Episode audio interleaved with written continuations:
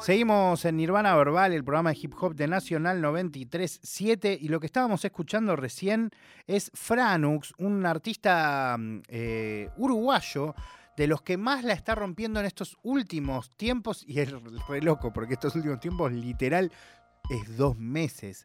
De hecho, eh, yo lo conocí a través del disco de Duco. Lo venía siguiendo un tiempito antes, pero centralmente lo conocí a través de Desde el Fin del Mundo, el disco que sacó hace más o menos un mes Duki. Resulta que para pasar a otro tema, nos vamos a adentrar en lo que es la nota central del día de la fecha, que es con el chileno Young Sister. La escena de hip hop en Chile tiene muchísimos más profundidad y muchos más años que acá. De hecho, algo que siempre me decía un rapero argentino con el que tuve mucha amistad en un momento, ahora hace años que no nos vemos, Chili Parker, me decía, vos vas a Chile y el colectivero, vos le preguntás qué es un DJ y te dice, bueno, tiene una bandeja, hace scratching, como... Y acá eso está pasando, ponele recién ahora, ¿sí? Pero en Chile pasa hace 20 años, 25 años. De hecho, muchos artistas argentinos eh, de, de, rap y de trap han arrancado su conexión con el mundo del, más hip hopero en castellano, con Chile o con México o con España, depende del caso, depende de la persona, ¿sí? Eh, algo también muy particular es como el rap, eh, lo que se conoce más como el género rap, eh, siempre fue muy gueto, entonces cuando empezaron a aparecer estrellas o, representantes de lo que en ese momento era un incipiente trap que ni nombre tenía cuando arrancó, muchos de, las personas más representativas y OGs de, la historia de, la música urbana o del hip hop o del rap más exclusivamente chileno, medio que le tiraron el hate a todos estos artistas como Drefkila, como Young Sister, que es el protagonista del día de la fecha, como Polima West Coast, como Pablo Chile, Chile y muchos otros eh, que eran realmente criticados. ¿no? Con el tiempo eh, las cosas fueron calmándose un poco, incluso hoy hay muchas cruzas entre rap y trap, no solo en Chile, sino en Argentina, en Estados Unidos, en España, en Canadá, en casi todos lados donde hay rap y donde hay trap, eso ya está claro, incluso yo creo que vamos a ver todavía muchas más juntadas, no solo entre estos géneros, sino, como dije antes, entre muchos otros, ¿sí? Pero hoy lo importante es que conozcamos a Young Sister, así que yo quiero contarte que mi manera de, acercarme a él fue a través de una dupla que tenía junto con Polimá West Coast, un artista que, como dije la semana pasada, es el único artista que entrevisté dos veces en lo que va de Nirvana Verbal, de esta primera y segunda temporada. Eh, así que lo que tengo ganas es que en caso de que no sepas quién es Young Sister, que empieces a entrar un poco en el mood, que conozcas un poco la música que está lanzando en la actualidad y al final te lo voy a conectar con una canción más viejecita, pero que te va a divertir porque tiene mucho, mucho, pero mucho que ver con la actualidad. Así que eh, lo que quiero es que primero disfrutemos de su reciente estreno con Pablo Chile. Eh, ambos aparecen en el disco de Duco. Eh, la canción se llama Gótica. Y es la manera en la que te voy a dar como la introducción a este mundo de Young Sister. De ahí directamente vamos a ir, a, escuchar la nota que hice con mi compañero Agus Korenblit, que la verdad se recontra copó porque le avisé tipo, amigo, ¿tenés tiempo para ya hacer una nota? Sí, sí, un capo. Y se metió ahí de una, así que te agradezco, Agus, como siempre, por bancar absolutamente, pase lo que pase, en la nota central del Nirvana Verbal del día de la fecha. Primero me da curiosidad preguntarte cómo estás. Eh, sé que las semanas de lanzamiento suelen tener estas características, ¿no? Promoción, hablar con gente que, que no conoces, me imagino a veces con, con personas que ni siquiera escucharon tu música. Contame cómo andás vos. Todo bien, o sea, eh, sí, pues estamos en tiempos de promoción y hace poco salió la nueva canción y, y nada, la gente se la está disfrutando, eh, me etiquetan ahí todo el día, en verdad. Hay esta gente argentina que también la está escuchando y yo he visitado Argentina anteriormente y el cariño siempre fue fuerte y afectuoso y, y, y siempre estoy ahí respondiendo a los mensajes a la gente argentina que me escribe. Y nada, feliz, contento y, y dándole tranquilo. Bueno, ya que entras por ese lado, eh, vayamos por ahí, ¿no? A mí me gusta siempre seguir un poco el, flow de la charla. Contame qué onda tu vínculo con Argentina, porque siempre que lo escucho hablar a Duco, habla de vos, con ya directamente, y de Pablo Chile, justamente. como parte de su familia, ¿no? Eh, y me da curiosidad que cuentes un poco dónde arranca tu vínculo con la Argentina y particularmente con, con quien evidentemente hoy te considera su familia, como es Duki. Eh, yo el 2018 aproximadamente saqué una canción que se llama Actitud. Y esa canción era, es con Polimá. Y esa canción a Duki le pegó muy fuerte, le gustó y me, empezó a escribir. De hecho, Duki me escuchaba antes de esa canción. Yo el 2017 saqué un álbum de trap. Y Duki ya escuchaba ese álbum y él hasta el día de hoy me decía que ese álbum le marcó mucho porque se daba cuenta que el trap sí se podía hacer en español porque el trap antes era mucho de inglés, de los americanos, pero era difícil escuchar un buen trap que suene americano, pero que sea en español. Y era de Chile, entonces era, éramos sus vecinos, entonces él siempre me decía, ya más adelante los años, me decía que siempre fui como un referente en español para él. Entonces, eh, él vino a Chile el 2018 y tuvo un show. Y quiso que yo fuera a cantar a su show con modo diablo.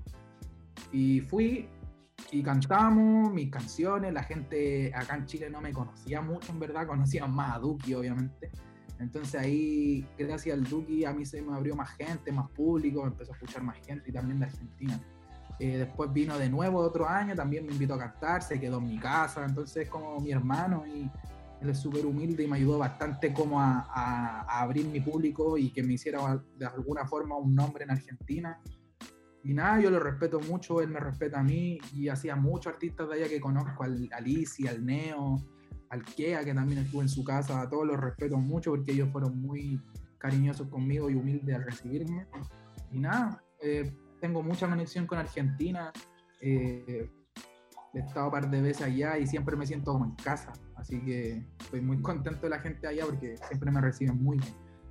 Es muy interesante que desde que cuentes esa anécdota, porque yo me acuerdo, eran pocos los artistas que para el 2016-17 estaban metidos en eso en español, vos eras uno. Eh, y me interesa preguntarte por todo lo que significaba hacer trap en un país como Chile, eh, que tiene una historia de hip hop y más muy grande con todo lo que eso implica, lo bueno y lo malo, ¿no? Como la parte luminosa y a la vez la parte más de gueto, ¿no?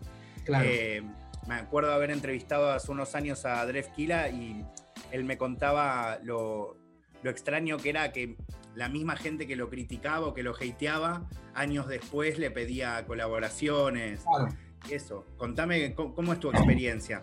Es que acá la cultura del rap, del hip hop en Chile siempre fue muy religiosa, fue como religiosa en el sentido de que muy estructurada, como si tú no vestías de ancho, si no cantabas sobre una pista de boom bap, no eres rapero. Yo me considero rapero, me considero, más que rapero en verdad me considero artista, pero sí soy rapero, me encanta el rap, el hip hop, el trap, en todo lo que pueda tirar barras. Pero el rap acá en Chile era muy hardcore, muy muy así de que si tú no vestías ancho y que si no hacías esto no eres rapero y todo. Entonces, yo cuando hacía rap, o sea, rap, sí, es que hice rap un tiempo, pero nunca fue como el rap que se hacía en Chile, como que siempre fue inspirado mucho de, de, Estados Unidos. Eh, y yo escuchaba tanto, tanto Estados Unidos que de repente se metió el trap por ahí. Yo decía, oh, voy a intentarlo, esto está bueno. Y las líricas del trap siempre fueron muy distintas a la que canta el rap, que el rap siempre fue como más social o más, no sé, como más poesía, quizás cosas más filosóficas. Pero el trap era como lo mismo, pero directo. O sea, te hablaba sobre lo mismo que canta el hip hop, las injusticias sociales, pero esto te hablaba desde el fondo, lo, que es, así, si las diferencias sociales que te canta el hip hop de forma poética, el trap te la expresaba más crudo. Ah. La droga, la delincuencia y todo eso. Entonces, por eso cayó un poco mal en el rap, porque esto era más sin censura, era más duro. Eh, y también la ostentación, las cadenas, el dinero, todo eso le incomodaba mucho a la gente porque decía, ¿por qué si cantan sobre dinero? Eso no. Y claro, al principio habían críticas, los raperos no aceptaban eso y, como decía el Tref, es verdad, o sea, hoy en día me hablan muchos raperos del antiguo, del hip hop, que quisieran hacer algo conmigo y yo no guardo rencor en verdad, no, yo, yo estaría dispuesto a trabajar con ellos porque papi, a mí me mueve la música más que un género, o sea, a mí me da lo mismo como vista, como cante, me da lo mismo, a mí me mueve la música, si me, me gusta lo hago. Y claro, lo mismo que dice el trap, o sea, hay raperos activos que ahora están haciendo trap, que quieren eh, ¿cómo se dice esa palabra? Como volver a nacer, por decirlo así, reinventarse. Reinventarse, claro. Reinventarse y, es difícil porque la gente ya los conoce de antes que no eran de, ese, de esa movida. Pero yo de forma personal a mí me da igual, yo no me cierro a nada y si hay algo que me gusta y que quisieran hacer, yo estoy dispuesto, en verdad. Aus, ¿querés hacer algo? Sí. Yo recuerdo mucho eh, el viaje de Duco a Chile, porque es donde ah. conocí a todos ustedes, porque él hizo mucha ah. promoción yo decía, ¿qué onda Duki promocionando tanto a todos estos artistas? Y conocí a vos, a Polimá, a Pablo, todo, y fue como, fuck, increíble. Y hace mucho tiempo que están, ¿no? es como que empezaron incluso antes que Duki, me, me llamó mucho la atención. Eh, y Duki poniéndolos tanto como referentes del trap a ustedes, me gustaría saber qué referentes tenés vos a la hora de hacer trap, eh, que tanto insistís en, lo bueno del trap. Claro, mi referente máximo del trap es Young Tuk. Para mí Young Tuk lo escucho desde el principio para mí el, el mejor rapero de Estados Unidos. que eh, justo están de estreno casi en la misma semana. estamos juntos, estamos en promoción los dos. Eh, John Tuck para mí siempre fue el máximo exponente de trap, para mí Gucci Mane, eh, quizás un poco más antiguo Waka Flaca, que era un, un, trap más de club, como más... Tiene un nombre, el estilo que no es trap, no me acuerdo el nombre, pero. Sí. ¿Cuál? ¿El Crank? No, ¿no? Crank, Crank, Crank, el mismo. Que es como lo que cantaba Soul Boy, como ese estilo así. Como esos que se veían ancho, pero no era hip hop, era, era ese estilo, Crank. Eso es más antiguo de lo que escucho. Después fui conociendo más YouTube, Gucci Mane, eh, Kodak Black, eh, demasiados artistas gringos que yo siempre escuché y te nombro los que se me vienen a la mente al principio porque eran los que más escuchaba.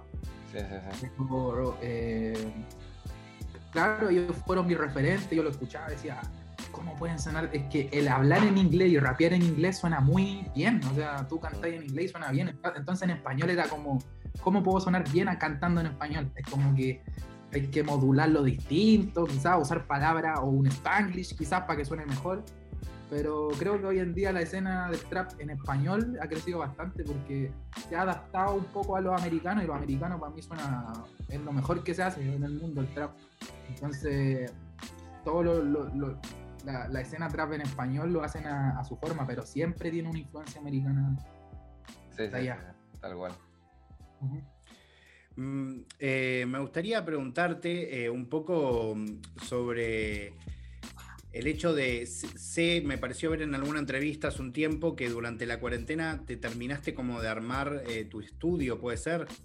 Sí. Eh, y, preguntarte si, eso te sirvió, el hecho de de repente encontrar el momento para tener tu espacio con muchas herramientas, tener esa facilidad de ante cualquier rasgo de inspiración poder responder rápidamente, si eso modificó tu, tu no sé, como tu workplay, ¿no? Tu, tu manera de laburar. Claro, es que siempre es bueno tener un estudio en la casa, un setup sencillo para grabar tus maquetas. Y, yo armé mi propio estudio en cuarentena, apenas empezó el virus y nos encerraron a todos, yo me hice mi estudio, empecé a grabar, todo lo que está saliendo ahora es producto de la pandemia, de lo que hice ahí.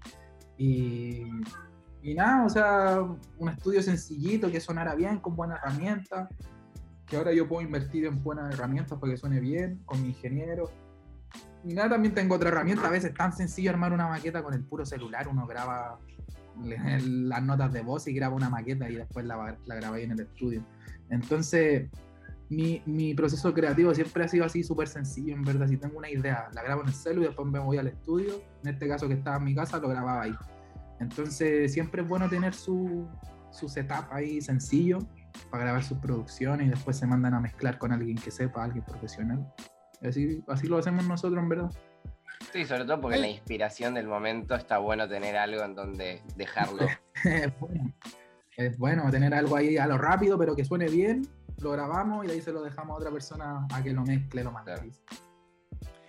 Algo que, es muy notorio en, tu carrera, eh, no sé si ha pasado en toda tu carrera, pero al menos de que yo he empezado a, registrar tus obras, que es que te gustan mucho los equipos de trabajo, ¿no? Como las duplas o los tríos con beatmakers o mismo vos hacer los beats. Eh, y contame un poco si eso tiene que ver con que te gusta mucho esa manera de trabajar o con que también te gustan mucho por ahí dúos de la historia del hip hop o de la música, ¿no? Sí, es que yo siempre he sido de pensar que yo antes era distinto, y a mí me gustaba hacer todo solo, porque yo produzco también, hago pistas, compongo yo todo, mis letras. Entonces mezclaba también antes, yo era mi propio ingeniero. Entonces después me fui dando cuenta que el trabajo en equipo funcionaba mejor a veces. Entre más cabezas hayan en, en, una obra, más, este, ¿cómo decirlo?, más dinámico queda el producto. O sea, uno tiene una idea, después ya le paso esto a un productor que me guste, mira, sabéis que voy a terminarla tú, hacerle algunas terminaciones. Es como cuando van construyendo una, una, una casa tal cual, así vamos martillando los clavitos que están ahí para que todo quede como uno quiere al final. Entonces, a mí me gusta trabajar así, por ejemplo, ojalá en una canción hayan dos o tres productores, que hayan varias mentes ahí trabajando y, y así el producto, a mi gusto, queda más dinámico, no queda tan plano, porque hay más más ideas, hay más... Más perspectivas. Sí, hay más curvas en la canción, no es todo plano, entonces para mí eso es mejor. Entre más mente hay ahí, y en todo sentido, no solo en la música, sino que en, mi trabajo general de la no hablo de, lo, de la música solamente, sino, no sé, de, hacer una campaña, eh, el mismo marketing, todo lo que tiene, tenga que ver con la marca, yo siempre estoy ahí también tirando ideas con todo un equipo que no me gusta trabajarlo solo, me gusta hacerlo siempre con muchas mentes. Entre más mente, mejor. Aus, ¿querés preguntar algo? Eh, bueno, no, un poco relacionado al tema en cuestión, a la promoción en cuestión del último tema que sacaste con Pablito, eh, Gótica, que cómo, cómo surgió, me gusta mucho que es para vacilarlo, que como no, no es el tip, no es trap, es para, para disfrutar, para mediar un poco en esa situación de pandemia, cómo, cómo, cómo surgió, cómo, cuál fue la idea de que sea así yo grabé ese tema en el estudio que monté en mi casa, mi parte, y, Pablo estaba en Miami en ese tiempo. Entonces yo le decía al Pablo, y con Pablo tenemos una relación súper buena de hace años, mi hermano mío, entonces le dije, Pablo, tengo un tema para ti que quiero que te monté. Y me lo, se lo mandé y él me lo mandó en una semana después, me mandó la voz y salió súper rápido en verdad. Así se la mandé y él me devolvió las voces prácticamente y él siguió el tiro la línea, el concepto de la canción, pues ya lo tenía claro. Claro, Como freestyle prácticamente. Esa conexión, me gusta, Yo quiero hacer una pregunta eh, con un shout incluido. Yo trabajo, además de Nirvana Verbal, en, un programa que quizás conocés, quizás no, que es DEM, que ahora se transmite por, por Twitch. y bueno, Plusito ahí junto con Villam suelen hacer una cosa muy interesante que es el top 5 de raperos, ¿no? Entonces, un poco por eso, y aprovecho y les mando un shout out, se me ocurrió recién preguntarte un top 3, no un top 5 para que no sea tan largo, pero no de raperos, sino que quiero que me hables de músicos, de gente que no haga hip hop. Eh, específicamente, o sea, que no hagan hip hop, que nombres tres artistas por fuera del hip hop, sea de tu país o de donde vos consideres, que, te hayan marcado, que, que te hayan influenciado porque se nota en todas tus producciones, de hecho lo has dicho varias veces durante la charla, que te interesa la música esencialmente por encima de todo. Eh, en, las, producciones, ponele en el último disco que hicieron con, con Polimá, es muy notorio, como, como que realmente hacen un viaje musical por distintos lados. Entonces me da curiosidad preguntarte eso, como un top 3 de artistas que no hagan hip hop. Artistas que no hagan hip hop que me gustan yo desde muchos años, desde niño en verdad, escucho que yo, yo no sé si lo notan en mi carrera, a veces tengo canciones que son como góticas, que son como para disfrutar, de estar en la discoteca, pero también tengo muchas canciones que tratan sobre las emociones, los sentimientos. Yo soy una persona muy emotiva, muy de, de sentimientos y me considero un romántico a veces. Y no sé, por ejemplo, en Chile a mí siempre me gustó Los Ángeles Negros, que es algo que mis papás me, me, ponían siempre ahí desde niño, porque son canciones románticas de los años. Un bandón, un bandón. Los Ángeles Negros. Y ellos, para mí, son unos artistas que no hacen rap, que son importantes para mí porque cantan letras románticas del amor. Eh, el desamor también, y que hoy, hoy en día tú lo voy a escuchar, canciones de reggaetón de desamor en, en el género urbano, Bad Bunny canta desamor todo el tiempo, pero a mí lo que me inspira siempre es ese tipo de canciones que me, que me yo escuchaba de niño. Los Ángeles Negros es una banda de las que me gusta, que no hace rap.